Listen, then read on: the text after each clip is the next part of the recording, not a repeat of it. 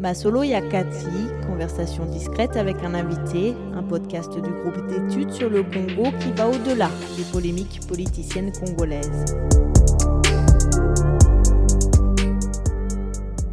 Bonjour et bienvenue à ce nouvel épisode de Masolo Yakati.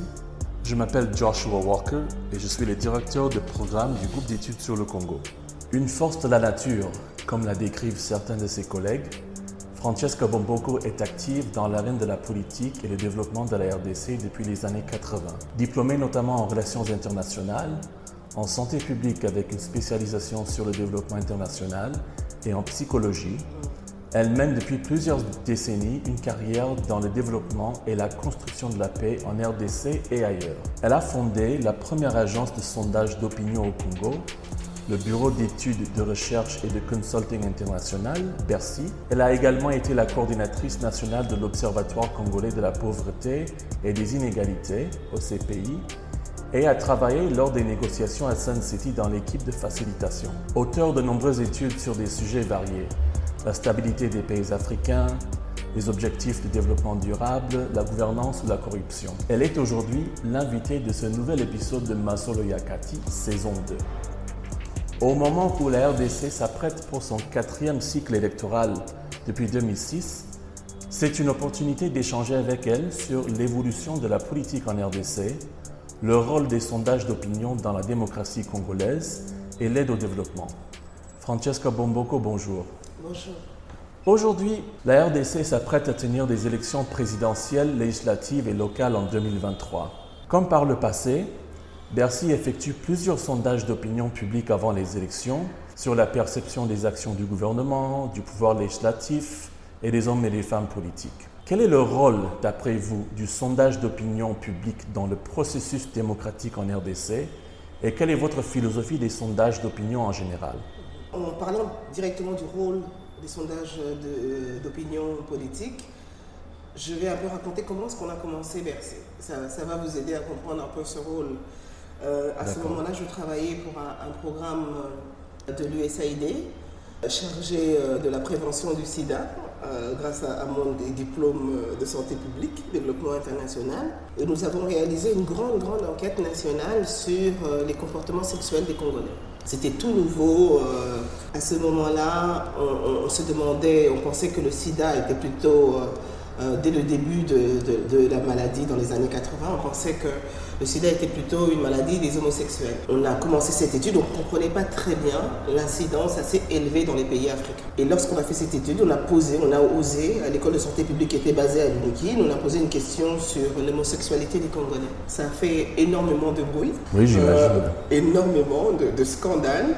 En, en, quelque sorte, on a été invité partout. On a été invité au Japon, à San Francisco et, et partout. Les résultats montraient qu'il y avait 7% au moins de la population qui avait eu à un moment donné euh, de leur vie, et principalement à l'adolescence, une expérience euh, homosexuelle. Donc ça a été fort contesté euh, dans, dans, dans l'opinion mmh. publique. À cause de ça, on a été approché par beaucoup de gens en disant mais ces enquêtes-là, c'était, ça, cette enquête-là coïncidait avec la conférence nationale souveraine qui avait lieu dans ce pays où euh, on essayait de remettre à plat la discussion politique, on essayait un peu de voir comment asseoir. C'était le début de la démocratie.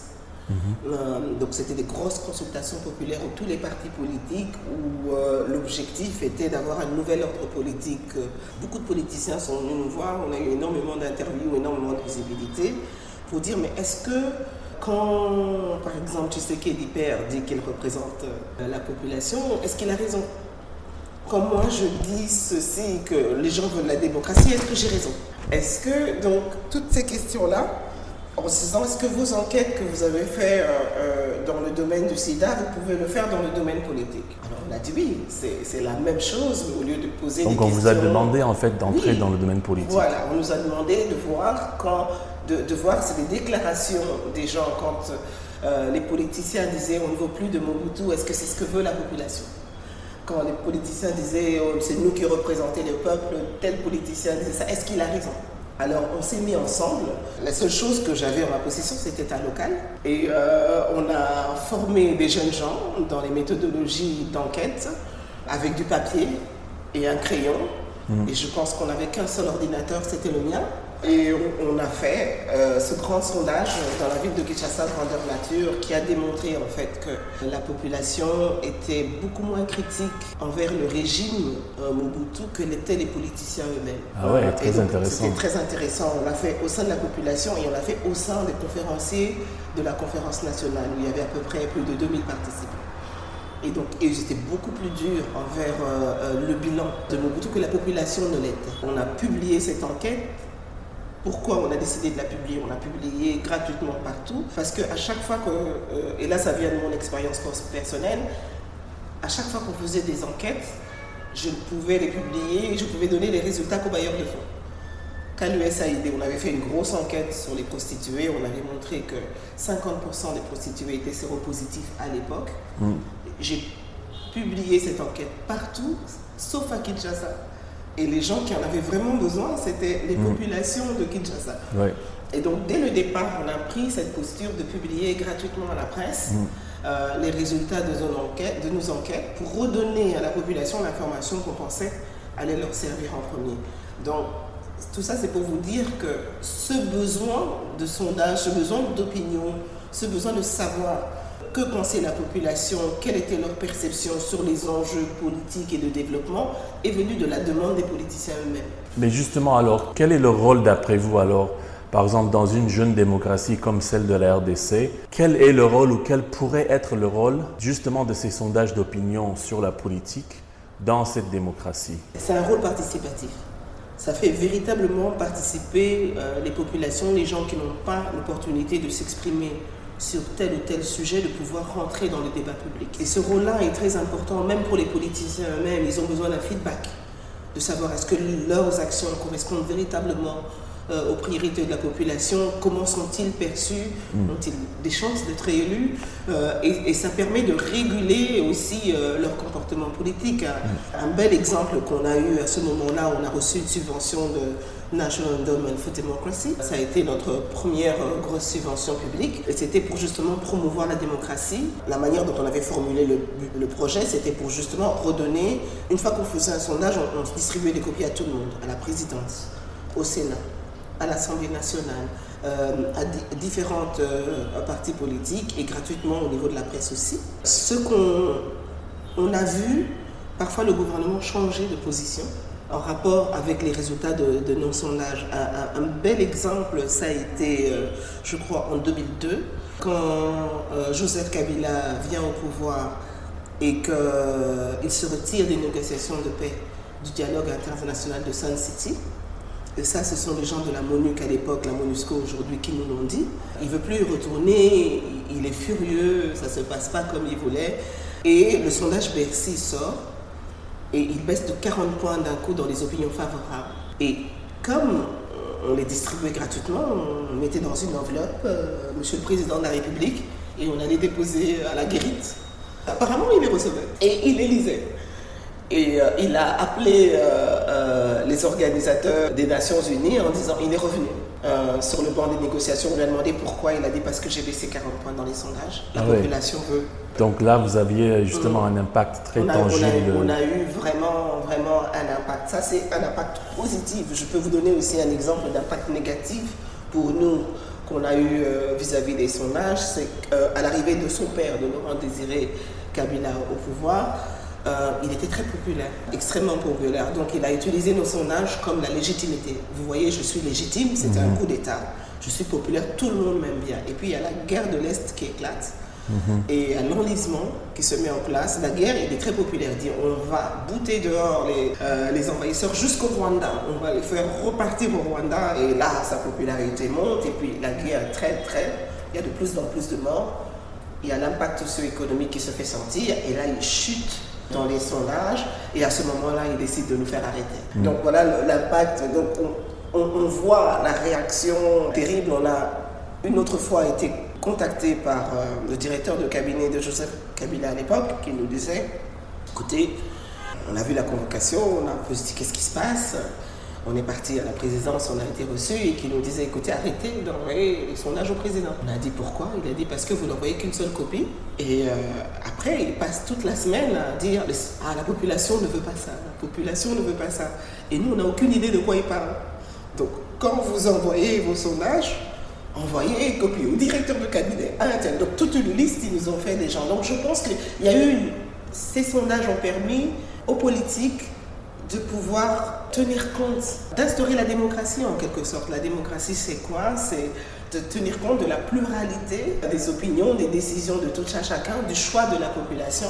Et, et ça a joué ce rôle-là dans différentes perspectives.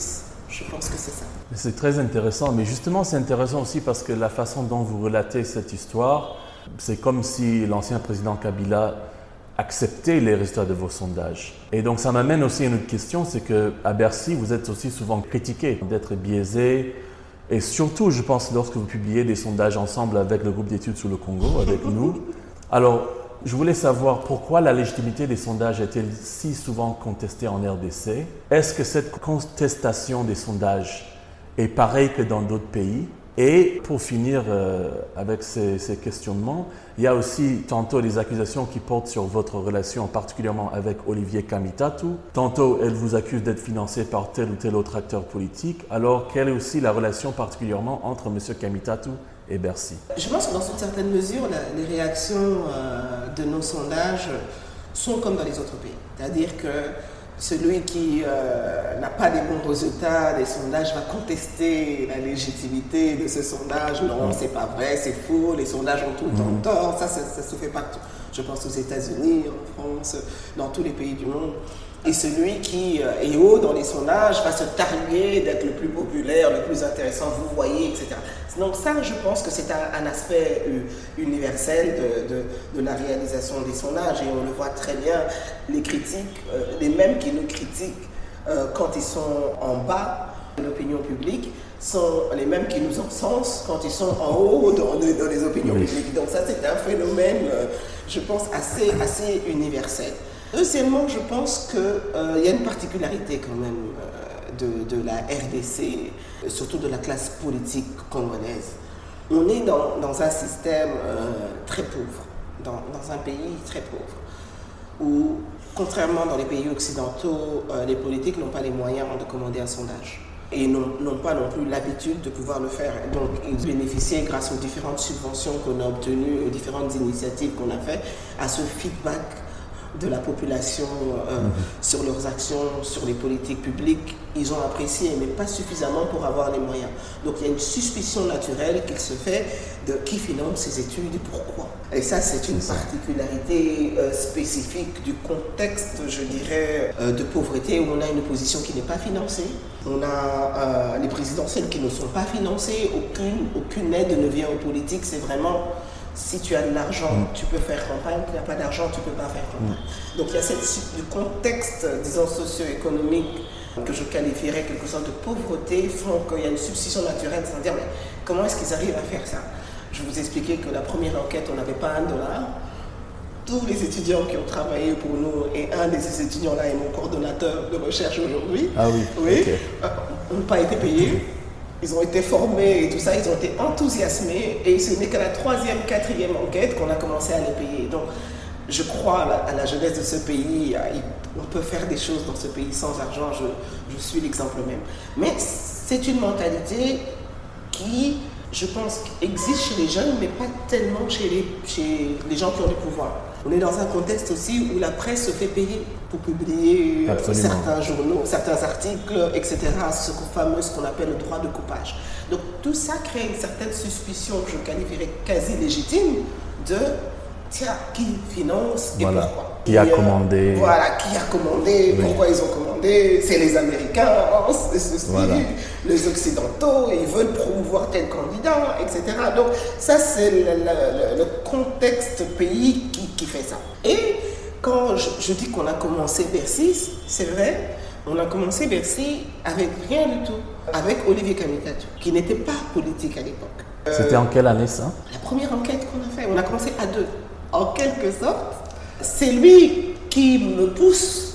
C'était mon beau-frère à l'époque, ce n'est plus aujourd'hui. Ça veut dire qu'on se voyait régulièrement. Et quand il y a cette demande des politiques qui arrive et, euh, en se disant mais est-ce que ce qu'elle fait là dans le domaine de la santé publique, euh, elle peut le faire au niveau politique, etc. C'est lui qui me pousse en quelque sorte en disant allez on se lance, on va voir si les politiques ont raison. Et on crée Bercy ensemble. tous les deux, avec rien du tout. Alors, euh, quand on commence à avoir des problèmes, à ce moment-là, lui, pour parler un peu de la carrière d'Olivier, il a commencé euh, à travailler en sortant de l'université euh, sur un des plus grands magazines qu'il y avait à l'époque, sur Zahir Magazine, qui était mhm. financé par Jean-Pierre Bemba et qui faisait partie du groupe Bemba. Ils ne se sont pas entendus, ils venaient de démissionner. Euh, à ce moment-là. Donc il, a vraiment, on a, on a fait le projet ensemble. Moi j'avais une formation plutôt de santé publique, plutôt développement international. Ma maîtrise en relations internationales et en politique, je l'ai fait après. Je me suis rendu compte que j'avais quand même besoin d'une certaine formation pour pouvoir continuer. Mais en revenant sur Olivier, il y a la guerre qui éclate à, à l'est du pays. Il y a Jean-Pierre Bemba qui rejoint une rébellion. Il y a Kabila Père qui descend dans les sondages et qui commence maintenant à nous interdire, d'abord avant de nous, de nous arrêter en quelque sorte, et commence à nous interdire, parce qu'il interdit les partis politiques, donc on nous interdit de fonctionner. Alors euh, on nous convoque chez, le procureur. C'est à ce moment-là que le procureur nous, dit, bon, bah, vous avez le droit de fonctionner, vous êtes une société privée, vous avez vos documents, vous avez vos statuts. Bon, comme les partis politiques sont interdits, euh, dans le pays, ne mentionnez plus les partis politiques dans vos sondages et je vous laisse tranquille. Ne mettez plus de nous. Donc voilà. à ce moment-là, euh, l'objet du sondage devient quoi? Devient euh, pour quel parti, organisation politique voteriez-vous? Comme il y a un parti, c'est l'AMDL. On peut dire parti. Ensuite, le CPP. On, ne sait rien, on laisse ouvert. Et les noms qui arrivent, les noms qui arrivent, il y a la liberté d'expression, les gens ont dit, mais dans nos questions, il n'y a plus de noms. D'accord. Donc c'est comme ça l'origine d'enlever les noms euh, des partis politiques, de laisser toutes ces questions sensibles ouvertes, vient de là, et ça nous a été suggéré par le procureur général de la République de l'époque. Alors, mais malgré tout, Kabila perd, euh, Laurent Désiré Kabila baisse dans les sondages. Alors il fait arrêter Olivier euh, en en résidence surveillée d'abord. C'était en quelle année? Je crois l'accord de Lusaka, c'était en 97. Je crois 96, 97, 98, l'accord de Lusaka, je crois. C'était euh, une année après son arrivée au pouvoir. Il commence à chuter dans la soirée. Mhm.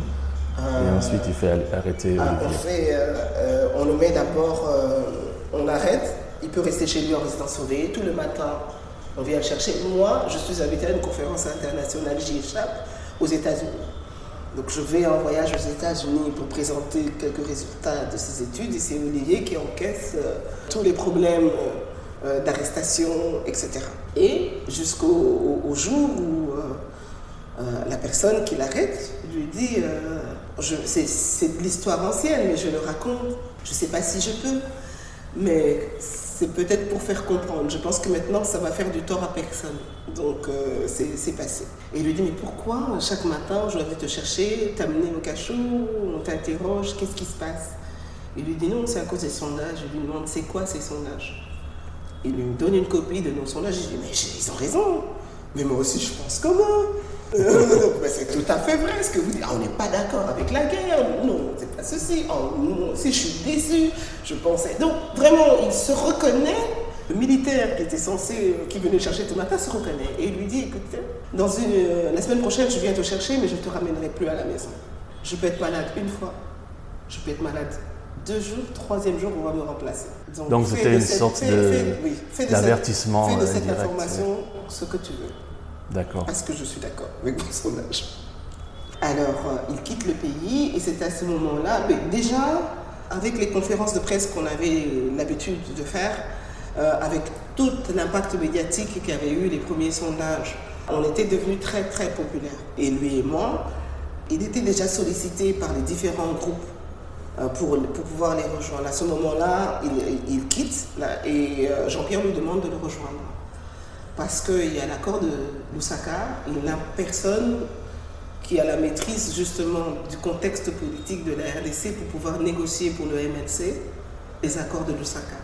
Donc, de Bercy, il va directement comme négociateur en chef les accords de Lusaka pour le compte du MLC. Et c'est vrai, il, il, connaissait tous les politiques à cause des sondages, et il connaissait toute la presse avec les sondages, et il savait comment, comment contacter les différents organes de presse pour pouvoir justement faire le compte rendu des différentes négociations. Est-ce que à, moment-là, à ce moment-là, ça signifie qu'il y a eu une séparation formelle avec Bercy ou comment Absolument, il y a une séparation formelle avec Bercy parce que Bercy fonctionnait, il a démissionné officiellement, Bercy fonctionnait par des subventions.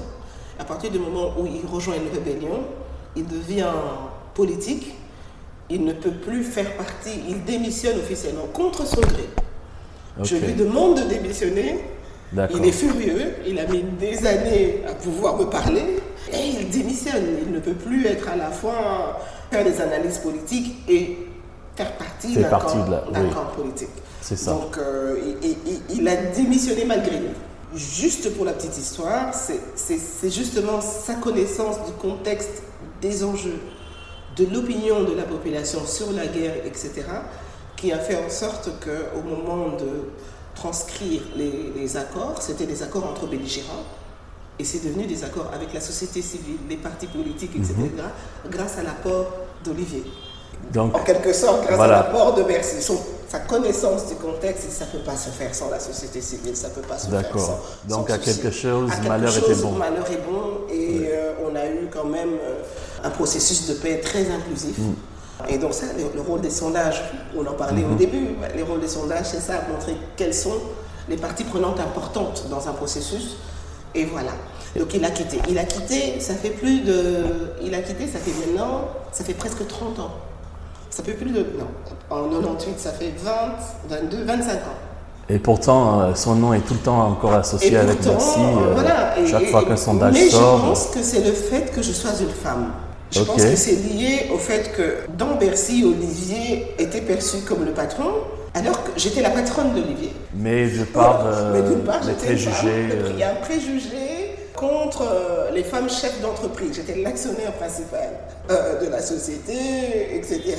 Et, il était l'actionnaire minoritaire de la société. Et je pense le fait qu'il soit un homme et que je sois une femme, on se dit c'est impossible. Elle ne peut pas elle doit être en train d'être manipulée par quelqu'un. Elle doit être en train de manipuler par quelqu'un, comme si je ne pouvais pas avoir mes propres opinions politiques. C'est l'impression que ça donne, que je peux faire aucune initiative sans mm. que quelqu'un me l'ait demandé. Donc c'est un peu vexant dans une certaine manière, mais compréhensible. Et ça, je, le conçois tout à fait. C'est le fait que si j'avais été un homme et qu'Olivier soit parti à 25 ans, on ne parlerait plus de lui. Et c'est le fait que je sois une femme, quand on parle encore de lui, on dit mais c'est impossible qu'une femme puisse faire ça mm. toute seule et, diriger cette entreprise toute seule euh, sans l'accord d'un homme. Pour revenir à la question de la confiance, donc justement, je voulais vous juste aller un peu plus loin pour vous demander d'abord, alors, quels sont les mécanismes que Bercy met en place justement pour assurer l'objectivité de ces sondages? Et quels sont, d'après vous, les moyens pour améliorer la confiance du public congolais dans les sondages que vous faites ou dans les sondages de manière générale? Je pense qu'il faut dissocier la, euh, la, population, la confiance qu'a la population en Bercy, avec la confiance qu'ont les politiques en place, qui est tout à fait conjoncturelle et qui, dépend des résultats des enquêtes, etc. Mais pas que. Mais pas que. Et, et je vais y revenir. Parce que du point de vue de la population, on, a pu, grâce à Bercy, aller dans des endroits que, personne. Donc c'est un vaste pays euh, pour que les gens qui nous écoutent, nos auditeurs comprennent. Euh, faire une enquête euh, nationale au Congo, c'est comme si on faisait une enquête dans toute l'Europe occidentale. Donc il faut véritablement comprendre l'étendue de, l'espace que nous avons. Mais avec les infrastructures complètement Comme on les connaît. Voilà, et complètement difficile. Il y a des endroits, seule la pirogue va vous ramener. Il y a des endroits où euh, c'est l'avion. Il y a des endroits où il n'y a que la moto qui peut passer. Il y a des endroits. Donc, c'est vraiment des infrastructures difficiles. Mais ce qui fait qu'on est arrivé à des endroits où l'État n'est plus venu il y a quelques années, où il y a plus, ils n'ont plus vu, euh, comme par exemple, on est parti dans, dans un coin du côté de Lac Moira, dans l'ancienne province du Katanga, où euh, le chef euh, de la, du, village a dit que ça faisait plus de 20 ans qu'il n'avait plus vu quelqu'un de Kinshasa, a demandé à Bercy d'installer ses bureaux là-bas et nous a donné un pas de terre. Il était tellement content de l'initiative. On me demande ce que je pense de la politique. Il a donné son avis, il nous a assisté, il a logé euh, nos enquêteurs et il m'a écrit une lettre. Ils sont revenus avec une lettre manuscrite écrite de sa main où j'ai mon lopin de terre là-bas pour le jour où je vais créer le bureau. Intéressant. Merci. Donc, la population y croit. Je euh, étais du côté de Kim Winza, Kinshasa, qui, qui, est un peu en dehors de la ville de Kim Winza, et on faisait les consultations euh, pour compte de la Banque mondiale participative pour la pauvreté. Et je vois dans un endroit un tableau avec les résultats du sondage BRC sur les opinions des politiques, écrits sur une craie. Ah bon? Oui. Il dit, non, on a écouté ça à la radio, euh, et on l'a écrit, et tout le monde qui passait pouvait lire euh, euh, autant, c'est comme un, bulletin de vote, un bulletin, je dis, de classe scolaire des, des étudiants. Oui, je vois. Kabila 80%, d'autres 10%, etc. C'était très marrant. C'est les sondages, merci. J'ai éclaté. Ils ne me connaissaient pas. J'ai éclaté de rire. Je pense que cette confiance, on l'a créée justement en rétrocédant l'information au public.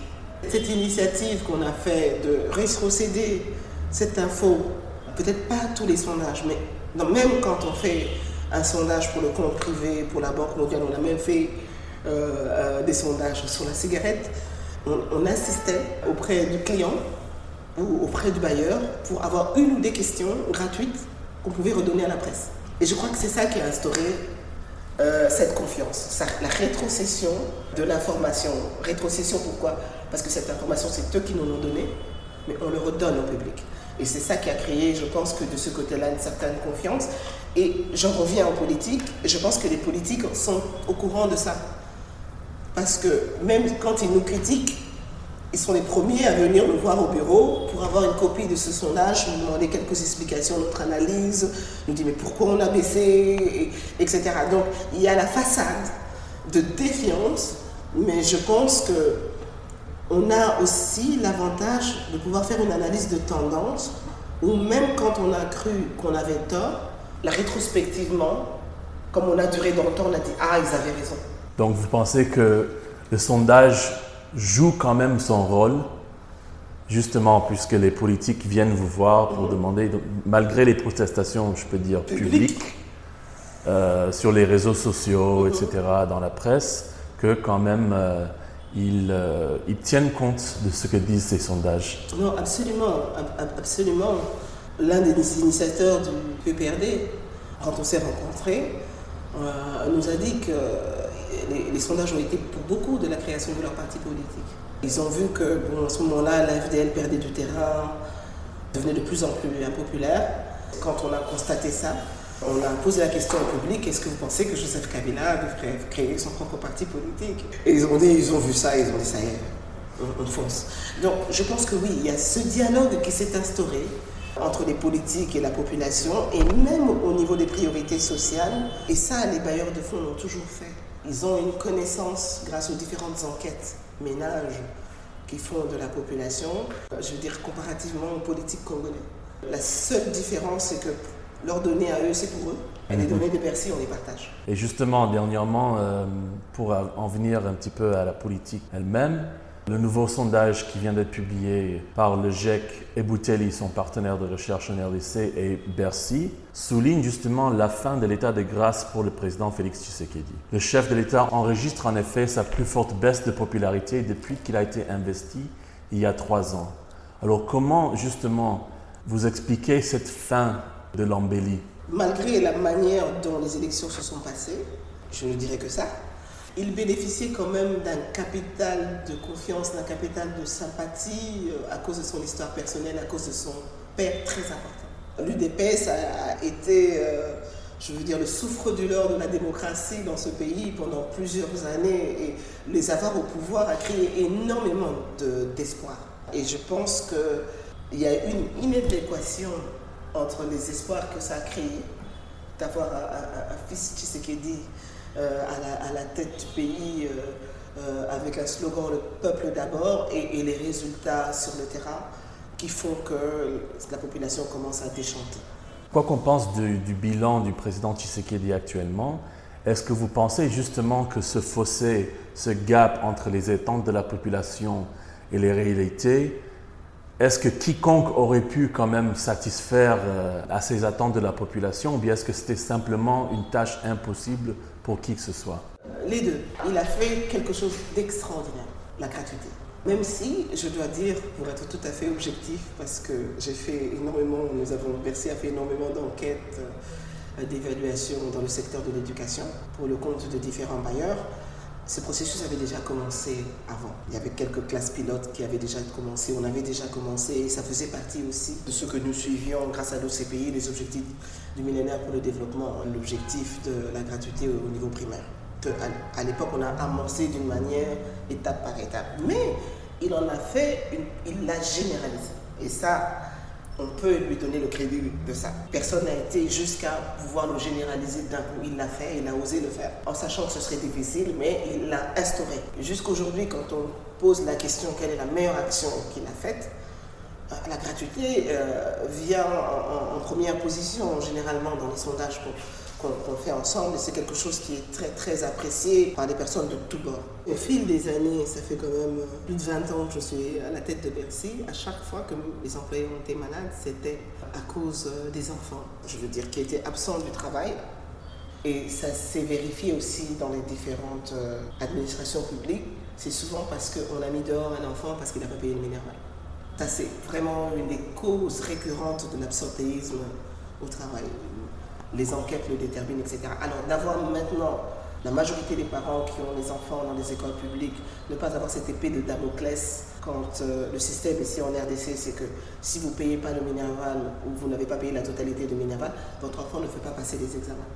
Contrairement dans d'autres pays euh, où euh, on vous laisse passer les examens, mais vous n'avez pas le diplôme, même si vous avez des dettes mhm. vis-à-vis de... Non, ici non, c'est complètement l'inverse. Donc ce poids-là, les parents ont un impact énorme socio-économique du point de vue de l'absentéisme au travail, euh, du point de vue de toute une série de choses. Il y a une chose que les parents congolais, et ça peut-être qu'il faudrait qu'on fasse une étude pour comprendre pourquoi ont à cœur, c'est vraiment l'éducation de leurs enfants. Absolument. voilà.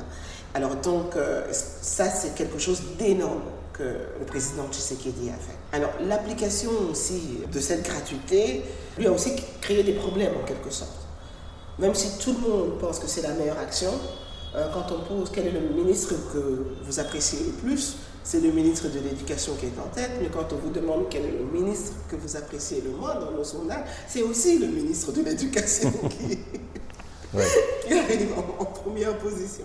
Donc tout le monde a quelque chose à dire probablement juste titre sur l'application de cette mesure de la gratuité, avec notamment euh, ce qui a été rendu public à grands coups de fanfare, avec notamment les, détournements de fonds qui ont été bah, euh, faits dans le, ce secteur-là, dans cette mise en œuvre. Donc je pense qu'il a encore deux ans. Je pense que si Tshisekedi réussit ça, son destin politique sera lié à cette fameuse mise en œuvre et il aura fait quelque chose d'assez considérable et il aura la clé de sa réélection. Donc vous pensez que la gratuité contribue à la fois à sa popularité et en même temps à son manque de popularité ou bien c'est simplement le premier Parce que vous avez dit qu'il ne bénéficie plus euh, de, cette, euh, de cette période de grâce euh, qu'il avait eue à travers la confiance qu'on lui donnait, la chance qu'on voulait lui laisser au début de son mandat.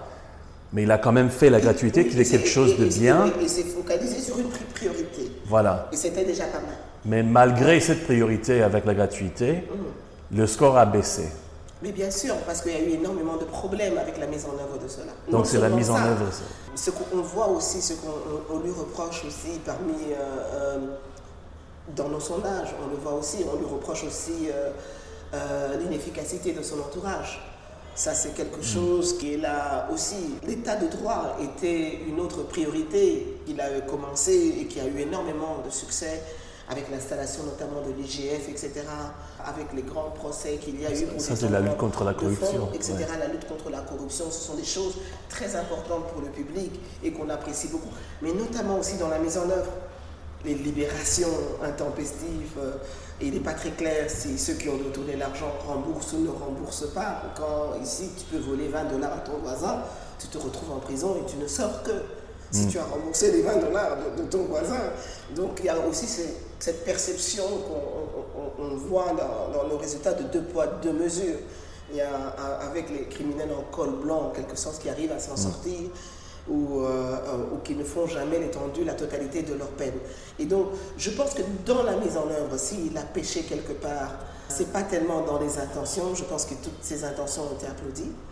Et les efforts qui ont été faits dans l'application justement de ces actions ont été fort applaudis, mais dans la mise en œuvre, la presse l'a suffisamment fait écho des différents problèmes qu'il y a eu et qui sont parfois, je dirais, qu'on peut imputer d'une certaine manière directement au chef.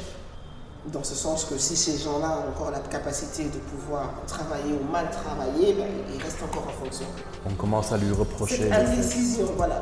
On, se, on commence à lui reprocher justement l'inefficacité de son équipe qu'il semble vouloir réformer très difficilement.